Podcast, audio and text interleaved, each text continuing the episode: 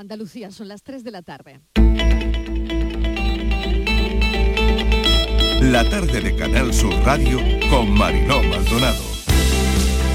Esta noche sobre las 3 así escuchamos el, el ruido como un tornado. Y mira, cuando nos hemos levantado hemos visto cómo estaba todo eso. Y no se sabe cuándo porque han estado aquí los de medio ambiente y nos han dicho que como está todo Jerez en muchos sitios no saben cuándo van a venir. Pues al parecer una manga marina, un tornado que ha entrado por derecho, ha cogido la urbanización nuestra por medio y ha, ha- ha- ha derribado dos muros de dos patios de vecinos.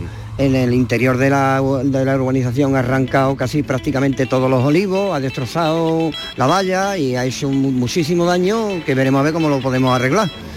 Ha sido sobre las 3, 3 y algo de la mañana. Pues ha tenido que ser fuerte porque ha arrancado tornillos de 10 centímetros de la pared y del suelo.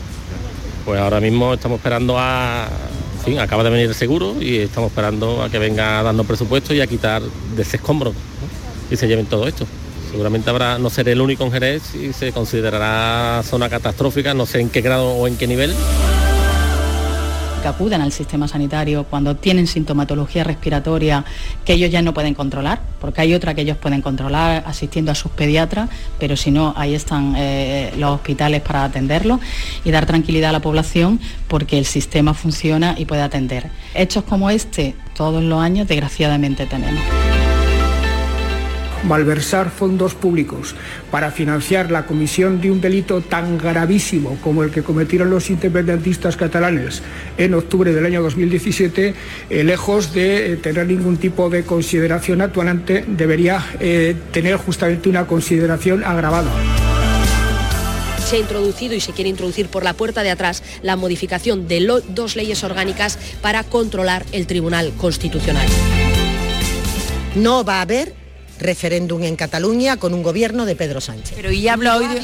En estos cuatro años, cuando en los gobiernos del Partido Popular, creo recordar que fueron tres veces en las que se celebraron referéndums, consultas ilegales, como usted le quiera llamar, y por tanto creo que nos avalan los hechos. hacer las cosas bien. Desde 2019 el Gobierno de Andalucía ha invertido 38 millones de euros en los puertos de Huelva, de titularidad autonómica, un tercio del total invertido en Andalucía, tengo que decir que ha sido para Huelva. Y además el mes pasado aprobamos la formulación de la primera estrategia andaluza de economía azul. Es decir, aprovechar el mar, aprovechar la costa como dinamo económica con la mirada puesta en la innovación y la sostenibilidad. Pero estamos hablando del mar.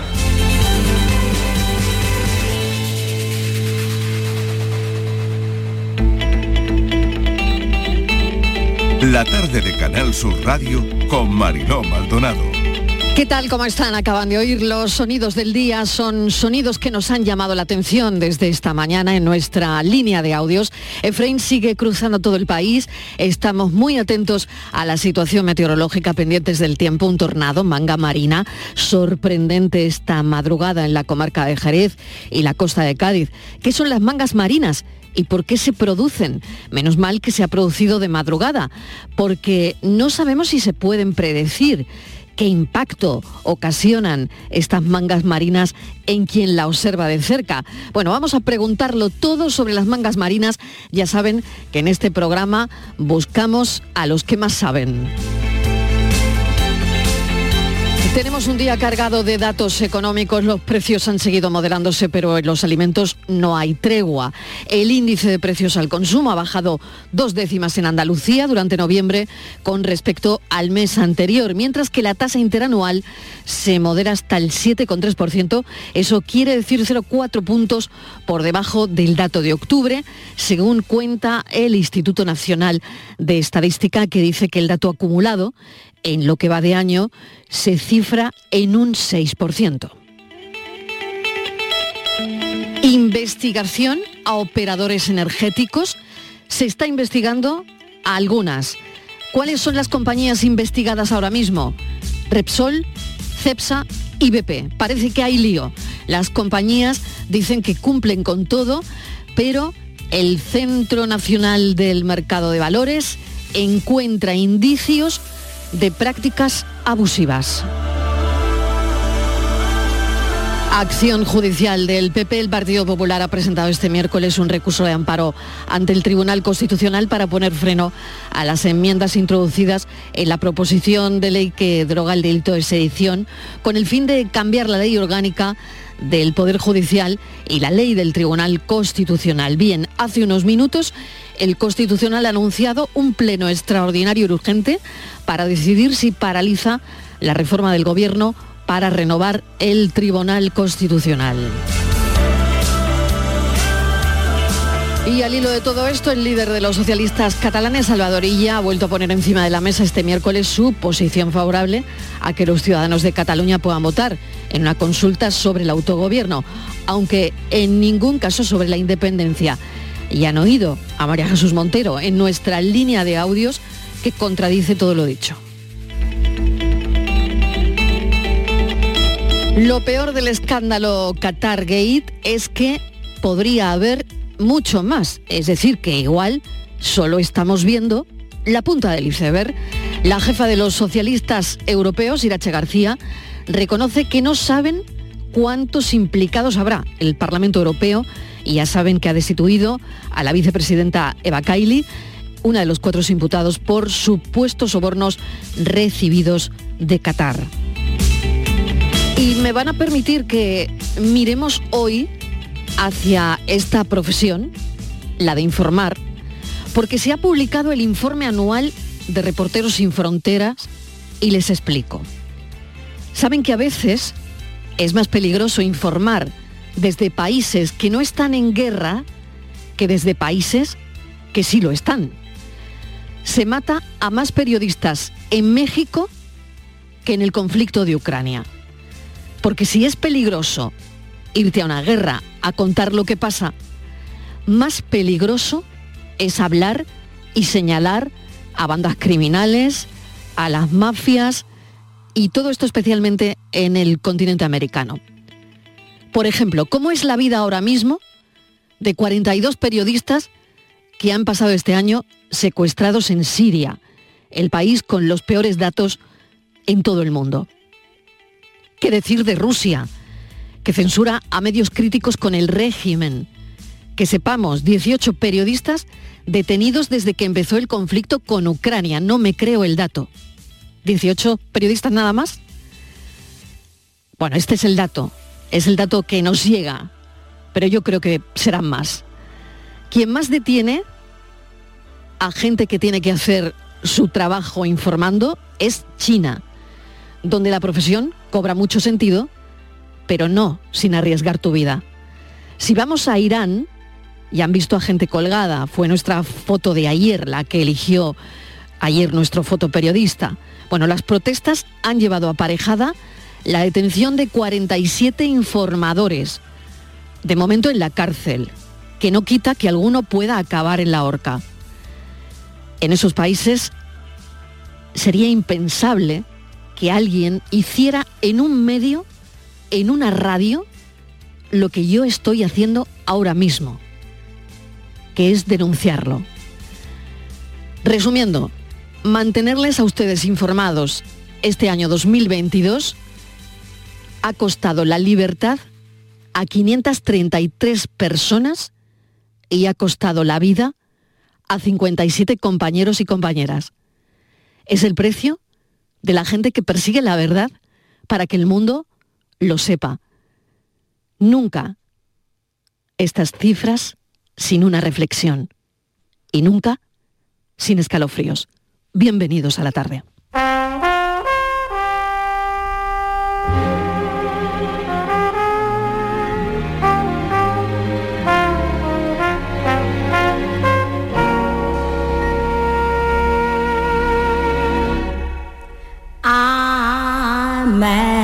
About the boy.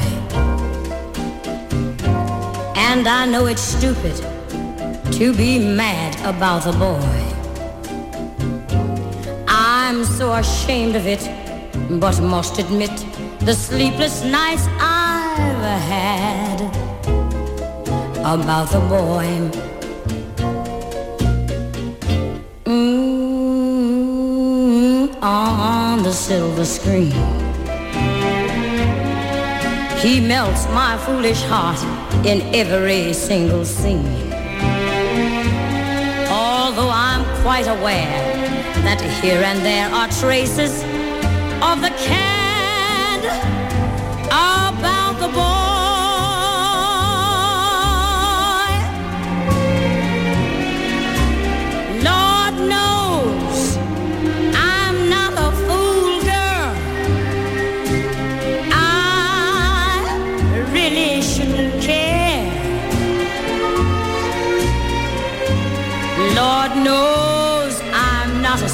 a schoolgirl who's in the flurry of her first affair.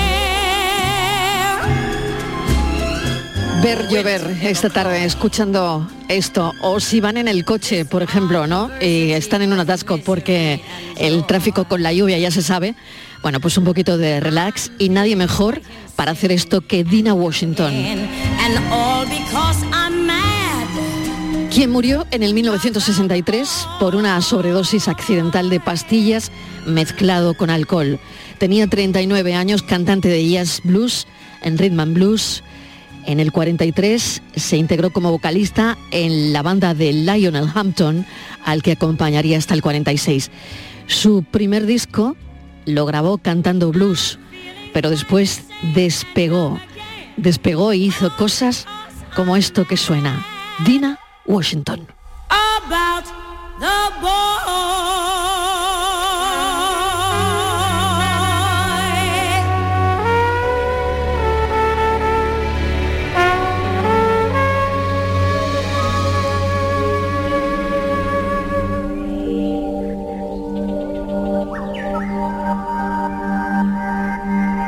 La tarde de Canal Sur Radio con Mariló Maldonado. Con el tiempo como está y con la lluvia, bueno, pues nos da una tregua a la sequía y tenemos la esperanza que la sequía vaya a menos, a mucho menos. Pero bueno, fenómenos como la manga marina, como un tornado, nos preocupa y mucho. Imagínense, esto ha pasado a las 3 de la madrugada y menos mal, y menos mal, 3 de la mañana, porque claro, hemos visto los destrozos que ha causado esta manga marina, este tornado, en la zona donde se ha producido, en la comarca de Jerez y la costa de Cádiz. Bueno, ha atravesado Rota, causando importantes desperfectos, ha dejado a su paso donde durante la pasada madrugada coches volcados, árboles arrancados, mobiliario urbano, instalaciones destrozadas, daños en viviendas. Claro, ¿qué habría ocurrido si esto no hubiese pasado a las 3 de la madrugada, ¿no? Bueno, queremos saber eso y queremos saber si se puede predecir un tornado o no. Hoy queremos saberlo todo de las mangas marina, mesa de redacción de la tarde, Estíbaliz Martínez, ¿qué tal? Bienvenida. Hola Marilo, ¿qué tal? Buenas tardes. Pues ha sido una madrugada muy complicada en Rota y en Jerez por las adversidades climatológicas. A las copiosas precipitaciones Marilo caídas durante la primera hora de la noche, que llovía mucho, llegó después ese tornado que ha sacudido a zonas de Cádiz sobre las 3 de la mañana. Posiblemente sea uno de los últimos latigazos de esta borrasca de Fren.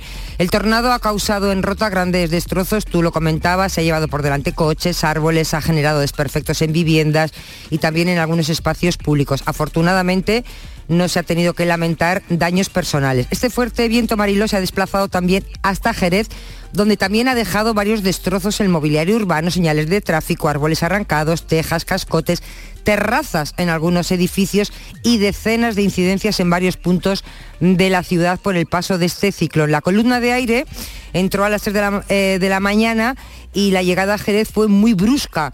Eh, arrastrando de manera violenta zonas, por ejemplo, como las del centro comercial de Luz Shopping, Aries Sur también. eh, de ahí se movió por las barriadas de Icobesa, La Plata y La Unión. Varias avenidas también fueron muy afectadas. Este tornado procedía de la costa de Rota y una hora después de tocar tierra se registró la racha más alta de velocidad anotada por la EMET en el aeropuerto de Jerez con 61 kilómetros por hora. Este tornado Marilo se suma al tornado en Marbella ocurrido la semana pasada, que causó también varios destrozos en calles eh, y también tiró árboles. Parece, cuando hablamos de tornados, parece que estamos hablando de fenómenos más propios de otras partes del planeta, pero Mariló, creo que en nuestro país son más frecuentes de lo que pensamos. De media, en España ocurren unos 22 tornados o trombas marinas a lo largo del año. Recientes estudios muestran la tendencia a que cada vez haya más tornados en nuestro país, ya que las condiciones meteorológicas son más extremas por la influencia del cambio climático en los tornados. Pues esa es la información que buscábamos, justo lo que les está contando Estíbaliz. Pero vamos a ampliarlo. Juan de Dios del Pino es delegado de la EMET en Andalucía. Señor del Pino, bienvenido. Gracias por acompañarnos esta tarde. Y bueno, queremos saber un montón de cosas a esta hora. Bueno, muchas gracias por la, por la bienvenida. Bueno, sobre, sobre tornados su compañera me ha dicho bien, ¿no? Eh, son, suele haber 22 tornados, digamos, de media, ¿no? Eh, eh, en España, ¿no? Hay que tener en cuenta también que los tornados son muy violentos, es el fenómeno atmosférico más violento que tenemos, ¿no? Sobre todo por su, por su intenso viento, ¿no? Crean grandes trozos, pero son pequeños, ¿no? Las dimensiones de un tornado, digamos, mm, son del orden pues de, decenas de metros a veces, ¿no? Incluso de, metros, sin llegar a decenas, o de 70 metros. En fin, aquí la verdad que no se, no se encuentra ese tipo de tornados, ¿no? Suelen ser tornados, como digo, no muy extensos, ¿no? ¿Eh? Eh, luego además tiene un recorrido pequeño, ¿no? Tiene un recorrido que puede ser en algunos casos de centenas de metros, kilómetros, ¿no? ¿Eh? Y luego, evidentemente, pues también duran poco tiempo, ¿no? Con lo cual es, sí, es un fenómeno meteorológico adverso, bastante intenso, pero pequeño de corta duración y de poco recorrido. ¿no? Eh, por poner un ejemplo que no tiene nada que ver, ¿no? Mm, pensemos en, una, en un huracán, ¿no? que hay quien confunde a veces los tornados con los huracanes, que no tiene nada que ver. ¿no? Un huracán tiene el tamaño de la península ibérica, dura varios días ¿eh? y, recorre kilómetros. ¿no? no es lo mismo, digamos, que, un tornado. ¿no? ¿Eh? Claro. Pues o sea que esa sería la, diferencia. sí, Claro. Y es una diferencia bastante, bastante, bastante importante entre un fenómeno y el, y el otro, ¿no? ¿Eh? Claro, pero, pero en las imágenes, eh, señor Del Pino, que, que llamativas las imágenes cuando, bueno, estamos viendo mm, árboles destrozados, ¿no? Los, daños, hemos visto, ¿no? El dueño de un bar que tenía, bueno, pues toda la terraza del bar en, en Jerez absolutamente destrozada, ¿no? Mm, bueno, esto, esto por poner un ejemplo. Sí, efectivamente, son, son fenómenos bastante intensos. ¿eh? He dicho que son de los más intensos, más intensos incluso que el huracán. ¿eh? pasa que tiene otras dimensiones, ¿no? En Estados Unidos, que es donde eh, concurren las dos cosas, huracanes y tornados, evidentemente los tornados son más dañinos, pero también, aunque aquellos tornados son más grandes que los nuestros, que lo que se registra en la península ibérica, pero aún así eh, infinitamente más pequeño que lo que es un, que lo que es un huracán, ¿no? En aquel caso sí que puede haber recorrido de varios kilómetros, puede tener extensiones incluso de 70 de 70 metros, ¿no? Eh, poder recorrer, en fin, son, otras dimensiones los, tornados, digamos, eh, eh, estadounidenses, ¿no? Americanos, ¿no? Aquí los tenemos, que duda cabe que los tenemos. Y tiene que ver directamente con la bueno con lo que estamos viviendo con el con la borrasca Efraín o, simplemente esto puede puede aparecer sin que haya una borrasca. Y otra cosa que también que, me gustaría preguntarle es si eh, esto no pasa a las 3 de la madrugada, estamos hablando de otra cosa, porque se pueden predecir, eh, no sé, alguien puede hacer algo para que la gente se meta en sus casas, no lo sé, si esto en vez de a las 3 ocurre a las 12 del mediodía, estamos hablando igual de, otra historia, ¿no? Bueno, a ver, ¿cómo, cómo le comento? Bueno, imaginemos que se pudiese predecir, pero no sabemos el dónde, ¿no? Nosotros sabíamos que esta situación meteorológica que tenemos es propicia para que hayan tornados, ¿no? Esta baja tan extensa como la que tenemos ahora mismo, ¿no? Que, es una borrasca de gran impacto, de hecho está bautizada, ¿no? Con el nombre de FREM, lo habíamos convendado, se pueden dar tornados, pero no sabemos dónde se pueden dar los tornados, no podemos alarmar a toda España, ¿no? Pensando que en algún sitio, ¿no? En algún sitio puede ocurrir esto, ¿no? Es cuestión de, de dimensiones, ¿no? Este tipo de tornados que se han dado ahora, como decía, sí son típicos de estas situaciones de grandes borrascas, ¿no? Eh, como, la que, como la que tenemos en la cual pues existe un, gradiente o digamos una cizalladura, ¿no? Una diferencia importante entre el viento en superficie a diferentes niveles, ¿no? En este caso es una borrasca, hemos visto que hay muchísimo viento, ¿no? Estos días no ha habido viento, pero el viento no es el mismo según subimos o bajamos, ¿no? Entonces, eso que nosotros llamamos que sería cizalladura del viento, eso se da ¿eh? en, esta, en, esta, en esta borrasca y es propicia, eh, propicia, digamos, para que se formen estos, estos tornados. ¿no? Luego la estabilidad que tenemos la inestabilidad, perdón, era una inestabilidad media, ¿no? que es el, tipo de, situación meteorológica que es propicia, como le digo, para la formación de tornados.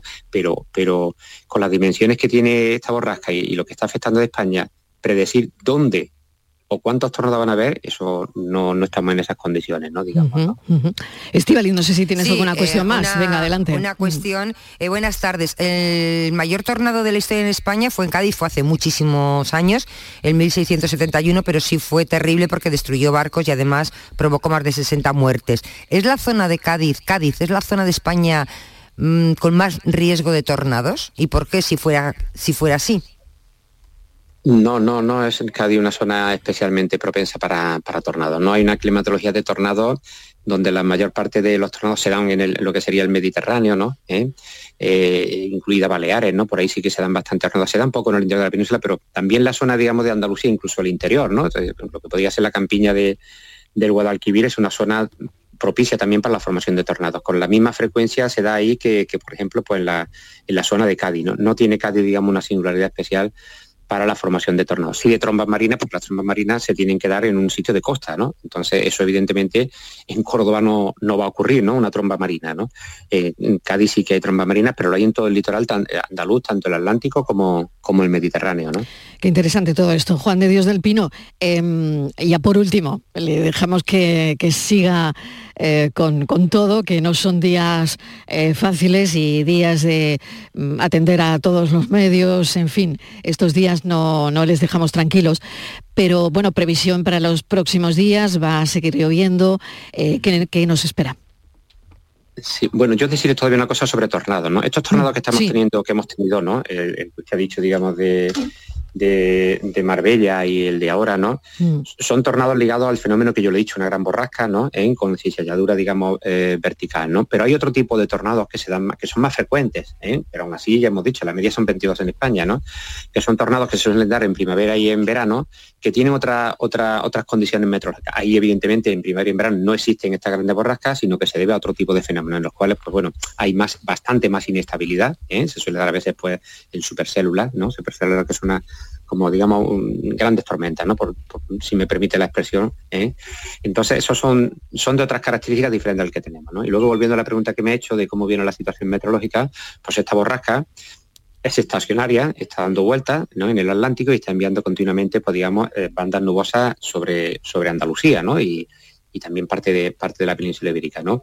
Y se espera, digamos, que esté actuando de esta manera por lo menos hasta lo que sería mm, eh, el viernes, ¿no? En jueves, pero ya a partir del viernes ya empieza a ir disminuyendo, ¿no? Y empieza, digamos, a alejarse, a disiparse y a alejarse, ¿no?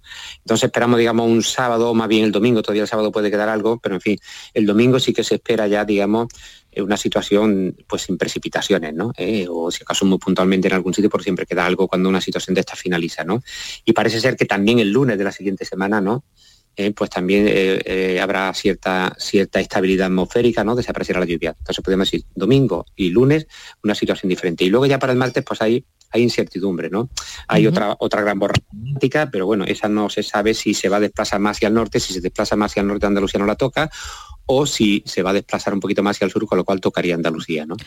Juan de Dios, el objetivo es acabar con la sequía. Asasí que, que esto tiene, para eso, para eso nos quedan muchas borrascas. Nos quedan muchas borrascas. Nos quedan, muchas borrascas. Nos quedan unas cuantas.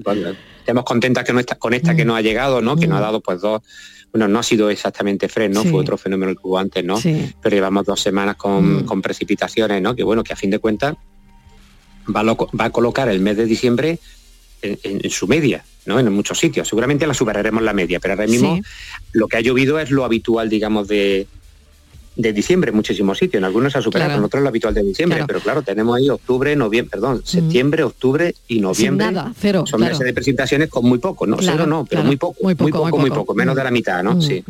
exacto. Bueno, había leído también, bueno, no, no termino, no, no, le dejo, Juan de Dios, había leído también que Grazalema es ahora mismo el sitio del mundo donde más agua ha caído. Me ha parecido muy curioso y, la verdad es que por eso se lo comento, ¿no? Em, parece que ha caído más que incluso en el Amazonas, no lo sé, lo he leído esta mañana. Igual es una fake news, pero la quería comentar con, con usted, Juan de Dios. No se lo puedo yo confirmar eso, Sí, no, sí. no, Bueno. no puedo yo estar pendiente de todo ese tipo de datos.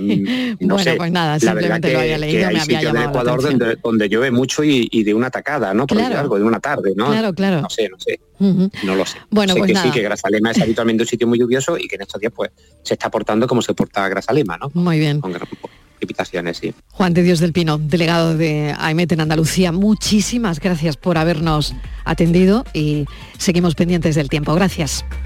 Un saludo, buenas tardes. 3 y 25 minutos de la tarde. Vamos a hablar enseguida, después de esta pequeña pausa para la publicidad, un lotero que va a esconder 40 sobres sorpresa en su barrio. Vamos a ver cómo lo va a hacer porque el año pasado repartió 8 millones y medio de euros, que tuvo el tercer premio del sorteo extraordinario de la Lotería de Navidad. La tarde de Canal Sur Radio con Mariló Maldonado. También en nuestra app y en canalsur.es. Échame un cable, ya no, que le regalo a mi mujer por Navidad. Home, Yuyu, tengo algo que te va a encantar. Suelta por esa boquita, criatura. Hogar Solar, energía limpia, en primera, de ustedes. Además, puede contratar ahora y está hasta abril sin pagar un duro. Eso es un regalo, Yuyu, y no el pijamita de todos los años. Llama al 955 31 80 80. Hogar Solar, la luz que te ayuda a ahorrar.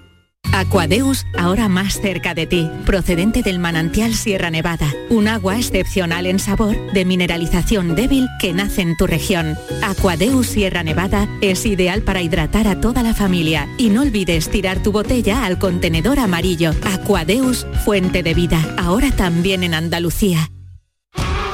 Somos la generación más inclusiva y diversa de toda la historia. Compartámoslo, gritémoslo, démoslo todo, sintámonos orgullosos. Pero sobre todo, aprovechémoslo. Si nos dejan, tenemos la oportunidad de crear una sociedad en la que todos seamos protagonistas. Tú también. Grupo Social 11. Generación Inclusión. Robbie Williams, el icono más internacional del pop británico, llega a Mare Nostrum Fuengirola el próximo 15 de junio. Robbie Williams, disfruta de la leyenda en directo. Entradas ya a la venta en entradas.com y en marenostrumfuengirola.com.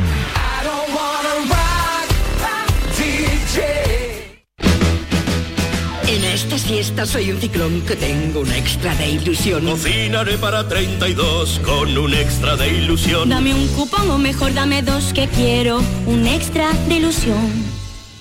Por 10 euros cupón extra de Navidad de la 11 con 75 premios de 400.000 euros. El 1 de enero, cupón extra de Navidad de la 11. Dame un extra de ilusión. A todos los que jugáis a la 11, bien jugado. Juega responsablemente y solo si eres mayor de edad. Humor, ingenio, música en directo, entrevistas. Todo lo tienes en el show del comandante Lara. Y te esperamos los domingos en la medianoche para que disfrutes de la radio más original y divertida. ¡Vas a flipar! ¡Síguenos! El show del comandante Lara. Este domingo en la medianoche. Canal Sur Radio, la radio de Andalucía.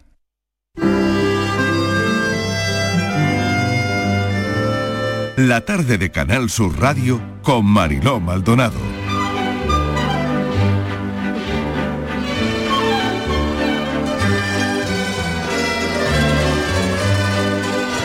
Casi las tres y media de la tarde. Se llama Jesús Ibáñez, el lotero de la Administración de Lotería número 13 de Almería, la 13. Fíjense, ayer que hablamos de la suerte, de las supersticiones, porque el 13 esconde muchas cosas, lo hablamos ayer. Bueno, el pasado año, el año pasado, repartió 8 millones y medio de euros del tercer premio del sorteo extraordinario de Navidad. ¿Y qué va a hacer este año, Estíbaliz? Porque me han dicho que va a esconder 40 sobres en su barrio. Pues Pero a ver, ¿cómo, va a hacer esto? a ver, Así a ver, va a a ver. ser Mariló, fíjate que es el cuarto año que lo va a hacer, porque es una iniciativa que él puso en marcha que se llama Se Busca el Gordo y lo va a hacer en su barrio de Almería, que es el barrio Oliveros. Va a repartir eh, sobres, yo creo que es 40, no sé si será alguno más. El número que eh, va a tener ese sobre dentro va a ser el 89.874. Por cierto, un número muy bonito, Mariló. ¿Y dónde puede estar estos sobres con este número? Pues puede estar en el mobiliario urbano, puede estar eh, en la copa de un árbol, bajo las papeleras, entre las señales de tráfico. Cualquier sitio puede ser un buen escondite.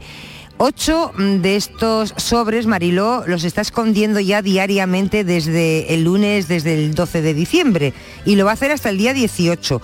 Cuatro de ellos contienen un vale directo por un décimo de lotería, mientras que los otros cuatro tendrán una participación para optar a un décimo a través de un sorteo que se va a realizar, pues no sé, creo que, que no sé si será este viernes, seguramente que será este viernes. Vamos, que tenemos a El Lotero que regala alegría y no sé cómo, sí, a un clásico. Venga, Lo pues, que no sé cómo, claro. se le, cómo se le ocurrió, porque esto seguro tiene un porqué, ¿no? Esta iniciativa. Sí, seguro que tiene un porqué. Se lo vamos a preguntar y vamos a conocerlo un poquito más.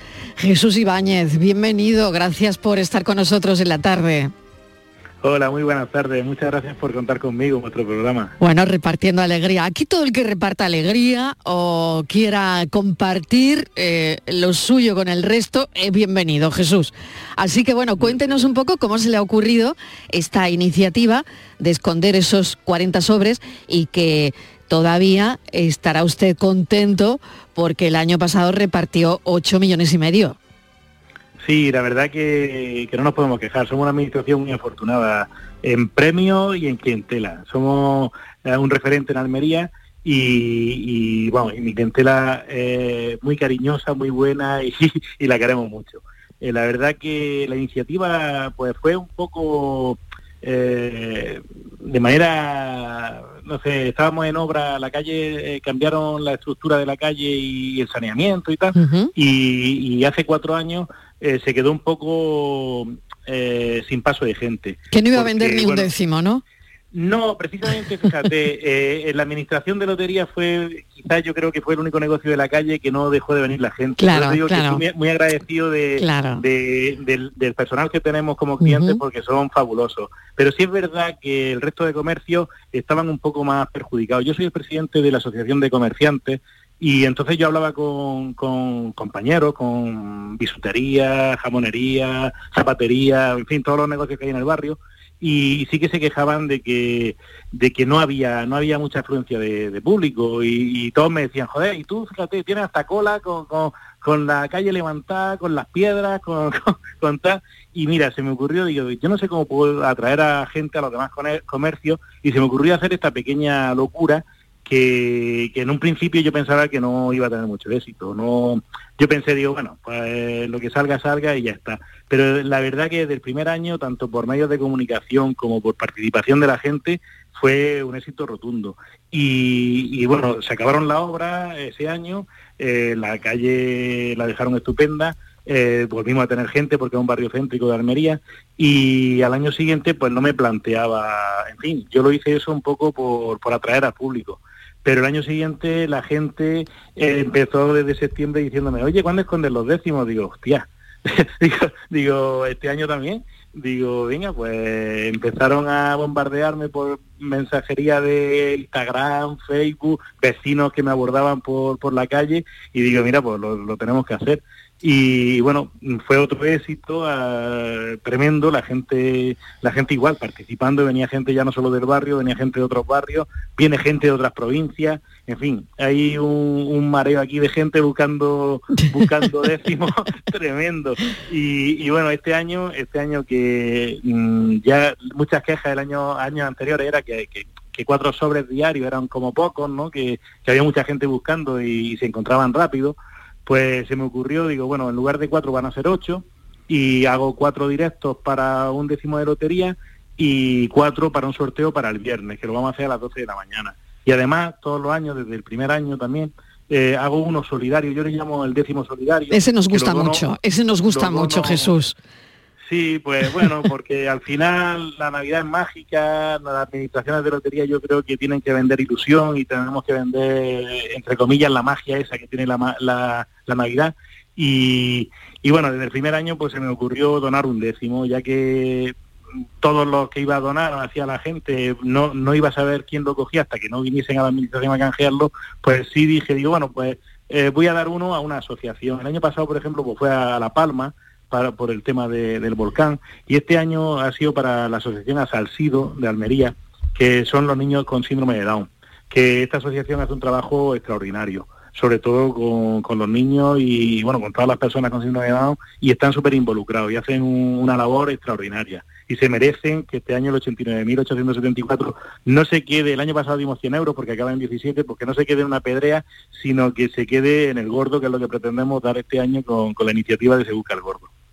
Qué bueno. Mm. Estivaliz, pues fíjate, ¿no? Qué iniciativa, además que es que no, mm, claro, Jesús Ibáñez no deja de darle vueltas, ¿no? Eh, incluso hay iniciativas solidarias. Sí, qué, qué, bonito. Eh, buenas tardes, Jesús. Yo le quería preguntar, el número este año 89.874, ¿es siempre el mismo? ¿Quién elige el número? ¿Es complicado? ¿Es al azar? Eh, mira, hasta este año todos los números que he sacado, porque es la cuarta vez que lo hago, eh, siempre ha sido un número que me ha dicho algo por algún, por algún motivo. Eh, el año pasado en concreto, con el tema de la pandemia, pues sabes que, que mucho, bueno, nosotros le vendemos a muchas asociaciones, institutos, colegios y tal, y entonces eh, uno de ellos no hizo viaje de estudio, no, no, no, hicieron viaje de estudio, y, ese número estaba reservado para el viaje de estudio. Entonces pensé, digo, bueno, eh, porque además estaban dudando en hacerlo, no hacerlo, tal, y yo, yo lo reservé hasta última hora por si lo hacían. Además son clientes de hace muchos años y yo le reservé el número. Al final me dijeron que no lo hacían porque los padres les daba miedo, en fin, estaba la cosa como, como un poco triste y no hicieron viaje de estudio. Entonces decidí que fuese ese número que había estado bien cerrado en, la caja fuerte todo, todo, toda la campaña. Y mira, bueno, fue las dos últimas del tercero, tenían 100 euros.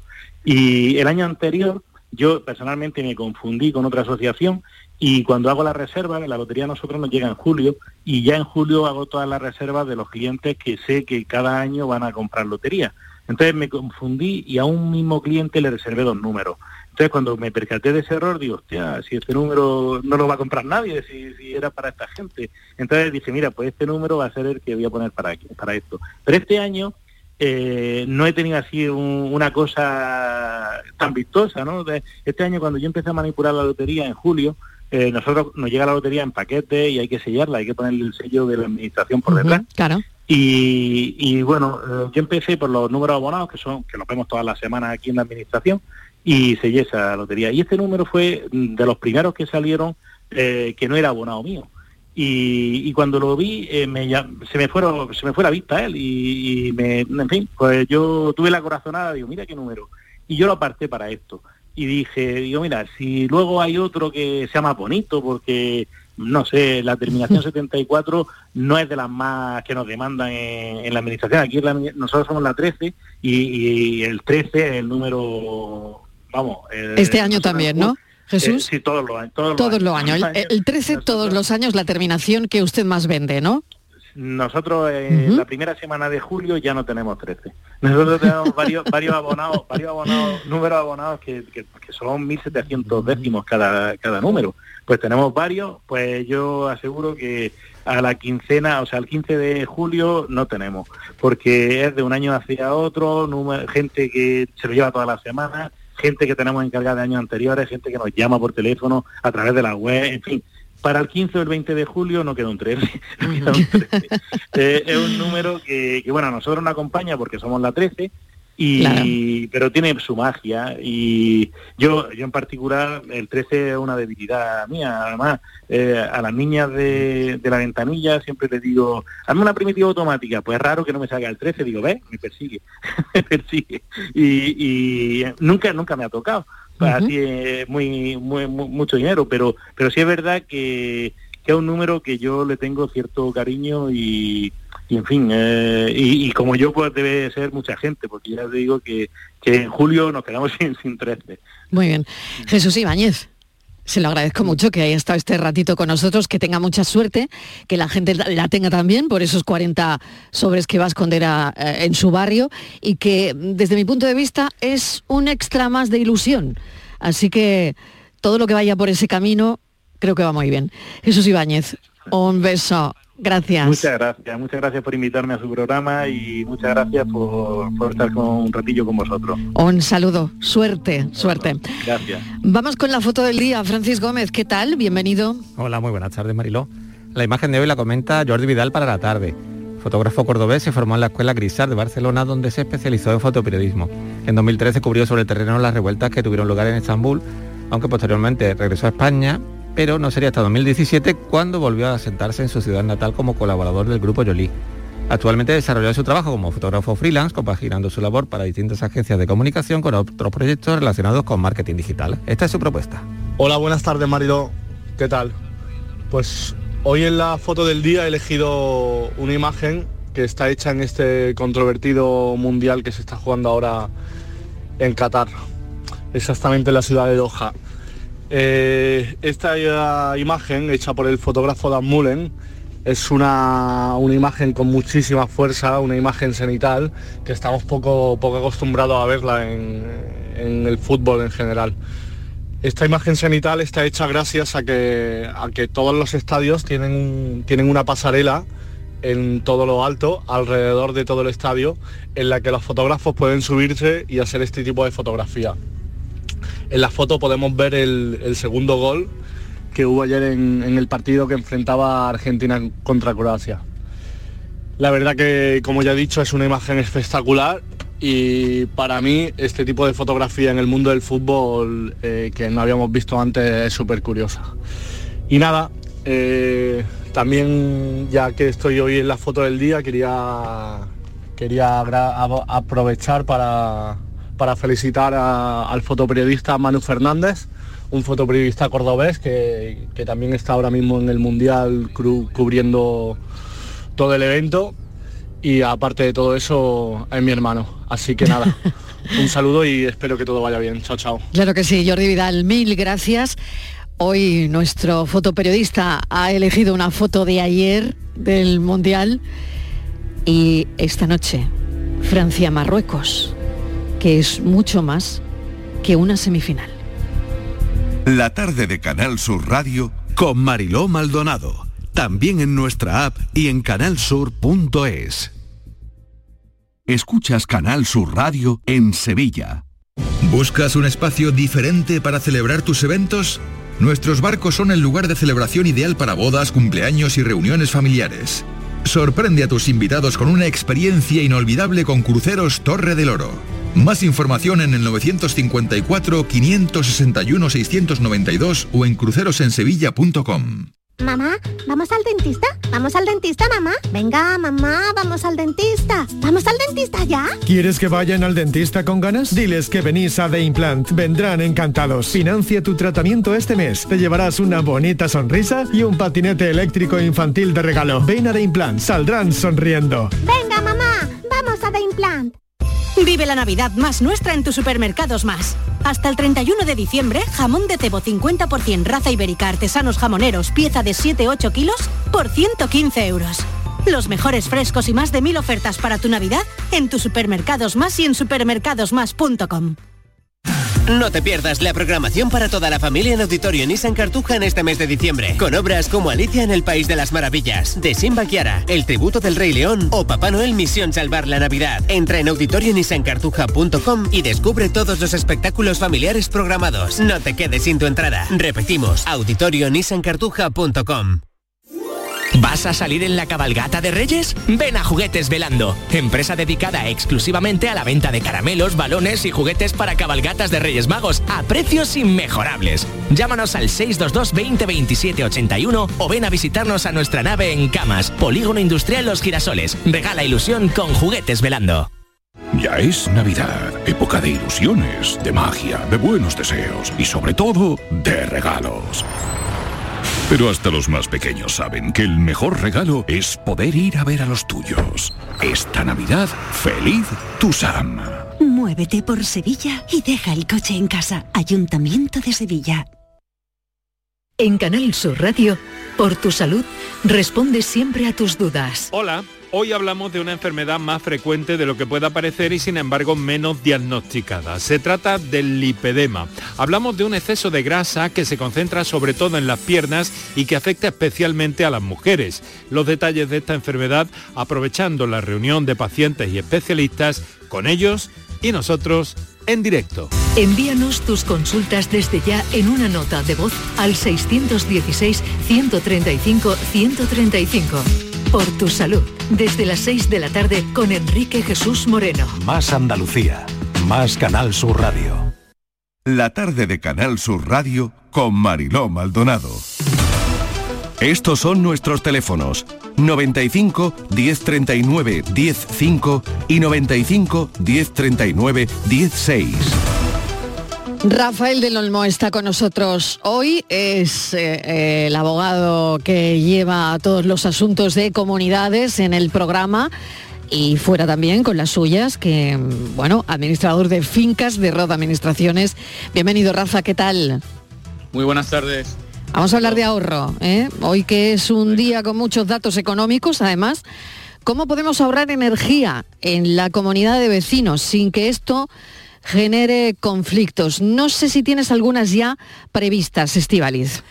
Pues Marilo, es un tema ahora mismo que se está debatiendo mucho en todas las reuniones de, de, comunidades y es algo que los oyentes están preguntando muchísimo porque tampoco hay mucho acuerdo. Entonces hay un oyente concretamente que nos pregunta si las medidas para ahorrar tienen que ser aprobadas en junta de propietarios o si un vecino tiene una idea genial que la puede compartir con todo el resto, que estaríamos muy agradecidos, eh, se puede poner en, en marcha. Uh -huh, muy bien, vamos con Hombre, ello. Pues cualquier norma debe ser, cualquier cambio de pauta eh, eh, de cualquier orden en la comunidad debe ser aprobado por la Junta de Propietarios, pero también es verdad que la intervención del profesional, del administrador de fincas colegiados, posibilita también, hay que tener en cuenta que la Junta se reúne una vez al año y no podemos estar convocándolas cada vez que haya una pequeña incidencia o una incidencia de, menor entidad. ¿no? Entonces, si hay un administrador de fincas colegiados, seguro que propondrá al presidente de la comunidad, por ejemplo, se me ocurre, ¿eh? el cambio de comercializadoras.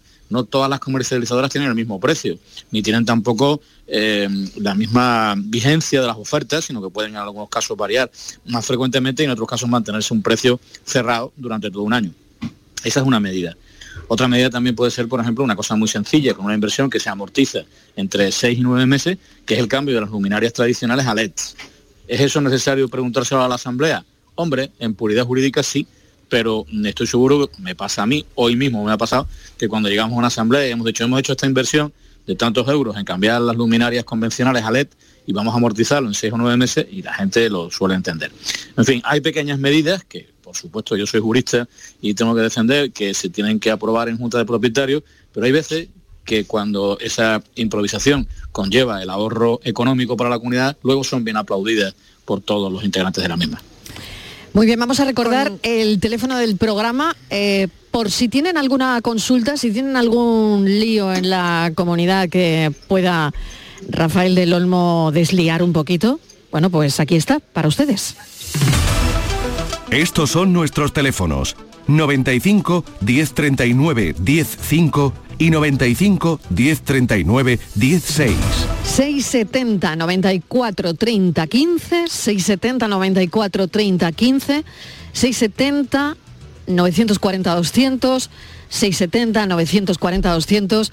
Tienen que agendar estos teléfonos de la radio, de la tarde de Canal Sur Radio, porque si quieren llamar a los abogados y después quieren llamar al cafelito, en fin, bueno, que los teléfonos los tengan a mano.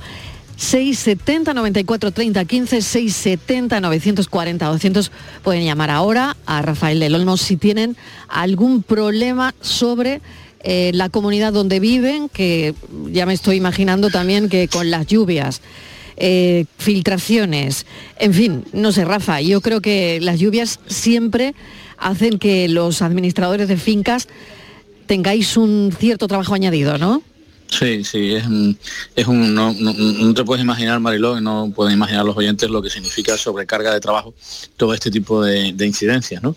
Eh, eh, garajes inundados, eh, filtraciones de las cubiertas, fosos de ascensores llenos de agua, en fin, es una multiplicidad de problemas que nos sobrecargan extraordinariamente, no solamente de trabajo, sino también de tensiones y consecuentemente de estrés.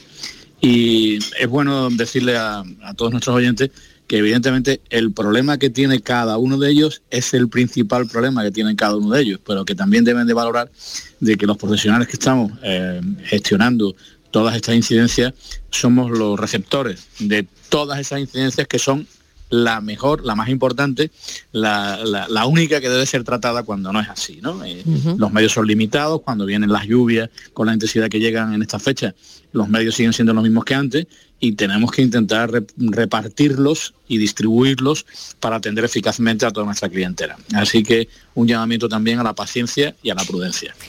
Muy bien, adelante, Vamos Estivaliz. con otra consulta de otro oyente. Eh, dice, vivo en una comunidad de vecinos de un bloque antiguo que no tiene ascensor y se ha decidido por mayoría de tres quintos instalar un ascensor. Yo he votado en contra. ¿Pueden obligarme a pagar esa derrama para poner ascensor? Y si no tengo dinero, ¿cómo pago esa derrama? A la primera pregunta, mm, ¿pueden obligarme? Sí. Evidentemente un acuerdo adoptado con las mayorías eh, que la ley exige, en este caso, según nos dice el, la oyente de tres quintos, obliga a todos los propietarios que hayan votado en contra. ¿Cómo puede pagarlo si no tiene recursos económicos? Bueno, pues eh, vamos a tener que buscar que buscar algún tipo de recurso económico, ya sea individualmente o colectivamente, porque al final el propietario está obligado a, a- a pagar ese, ese, nueva- ese nuevo servicio, ¿no? ese ascensor. No, la situación económica, desgraciadamente, no exime a nadie de hacer frente y de contribuir a los gastos comunitarios, a los nuevos servicios o a los suministros habituales. Así que esta persona tendrá que arbitrar sus propios medios, tendrá que pactar con la comunidad un fraccionamiento del pago, un aplazamiento del mismo, pedir un crédito a un banco, etcétera, Bien. etcétera. Vamos con otra consulta. Otro oyente dice, he comprado un aparato de aire acondicionado y quiero colocar el compresor en la fachada del edificio. ¿Puedo hacerlo sin el permiso de la Junta de Propietarios? No, eh, tiene que pedir el permiso a la Junta de Propietarios porque se trata de la modificación de un elemento comunitario, la fachada es un elemento comunitario, y tiene que ser autorizado por la comunidad. ¿eh? Si no, no podrá hacerlo. Pues vamos con otra. Dice que hay un, propietario que tiene un local eh, abajo de las viviendas y que lo quiere transformar en ese local en vivienda.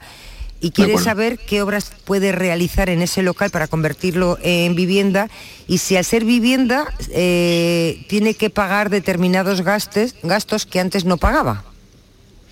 Bueno, en cuanto a las obras, eh, eh, no sé si la obra del local para convertirlo en vivienda afecta a algún elemento común, por ejemplo, pues el tenerse que conectar a un, eh, a un bajante comunitario para conectar un servicio, un nuevo, un nuevo sanitario, una nueva cocina, y evidentemente si eso es así, si la distribución, si la nueva distribución del local para vivienda conlleva ese tipo de conexiones, tendrá que pedir permiso a la comunidad. Y por el mismo criterio, si al final resulta que está utilizando eh, servicios comunitarios que antes no utilizaba, tendrá que contribuir a ellos. Es decir, si yo antes no pagaba por el uso de ese bajante, por- porque no tenía una cocina, porque no tenía un cuarto de baño, porque no tenía cualquier servicio de este tipo, y se produce una nueva conexión, tendrá que eh, ponernos conocimiento de la comunidad para que sea la comunidad la que valore eh, cómo contribuye a esos servicios con los que antes no, no contaba ese local, ¿no? Eh, Eso es así. Claro. Bueno, tenemos otra consulta escrita de, de un oyente que nos acaba de, de llegar. Eh, quisiera saber, dice el oyente, si una propietaria de un ático en un bloque puede poner una chimenea que sale humo y le da a todos los vecinos. No, no, por supuesto que no. Vamos, hay normativas municipales. Estos días estaba yo analizando precisamente el plan de ordenación urbana de Sevilla, en donde establecían una de límites y en cualquier caso eh, está el límite del sentido común. Eh, La chimenea no puede expandir o expulsar humos que generen molestias en el vecino. Ni la chimenea, ni la discoteca, ni el bar eh, puede generar ruidos para, para molestar al vecino. No, no, no, no podemos entrar en esta pura arbitrariedad de yo hago lo que me da la gana y el que venga detrás pues que se fastidie. Bueno, pues de ninguna manera. Eh, De ninguna a, manera. A partir de ahí, a partir de ahí, ¿qué debe hacer la oyente que nos está escuchando? denunciar denunciar ¿Al presidente, al presidente de la comunidad o cómo? Bueno, sí, vamos a ver, la eh, no sé si la oyente o el oyente eh, se refiere a una chimenea instalada en su propio edificio. Evidentemente, si es en su propio edificio, deberá ser el presidente el que en primer lugar inste al propietario infractor para que eh, reponga lo modificado a su estado originario y en segundo lugar será la asamblea de la comunidad la que decida el ejercicio de las acciones civiles o administrativas que en derecho corresponda a la comunidad para obtener ese resultado de reposición al estado originario del elemento afectado y eliminación de las molestias causadas. O sea que lo tiene que dejar como estaba, que si mm, Sí, esto se claro, pone, claro, claro, sí. lo tendrá que dejar Además, como, aquí hay dos problemas. Aquí un problema estaba, civil. Claro, aquí un problema civil. Usted modifica un elemento común sin permiso de la comunidad, usted lo tiene que, que reponer a su estado originario, cause molestia o no cause molestia, que usted tiene que haberle pedido permiso a la comunidad. En segundo lugar está el problema de las emisiones, de las molestias que genera ese humo, que es un problema también eh, que tiene una dimensión administrativa, que las autoridades medioambientales del municipio también pueden tomar cartas en el asunto y, en fin, siendo el mismo problema, tiene dos tratamientos distintos, posibles, ¿eh? y acumulativos inclusive. Creo, Marilo, que la Sí. señora sigue diciendo la de la chimenea, ¿no? Sí, ¿qué dice? Dice Mm. que ella, eh, dice la, la- la que ha escrito, que la que ha puesto la chimenea es la presidenta del bloque y Que que, la instituya. y que la enciende todos los días y que el humo mía, les entra por las mía, ventanas. mía. Y que no ha Como pedido el permiso. País de las Maravillas, que le corten la Que por ser presidenta no tiene ese beneplácito, ¿no? Por ser presidenta. Evidentemente. Es un- es que no. una vecina Bueno, no más. lo Que decía- tiene que dar ejemplo, chiquilla, que tiene que dar ejemplo. reina, ¿no? Que le corten la cabeza.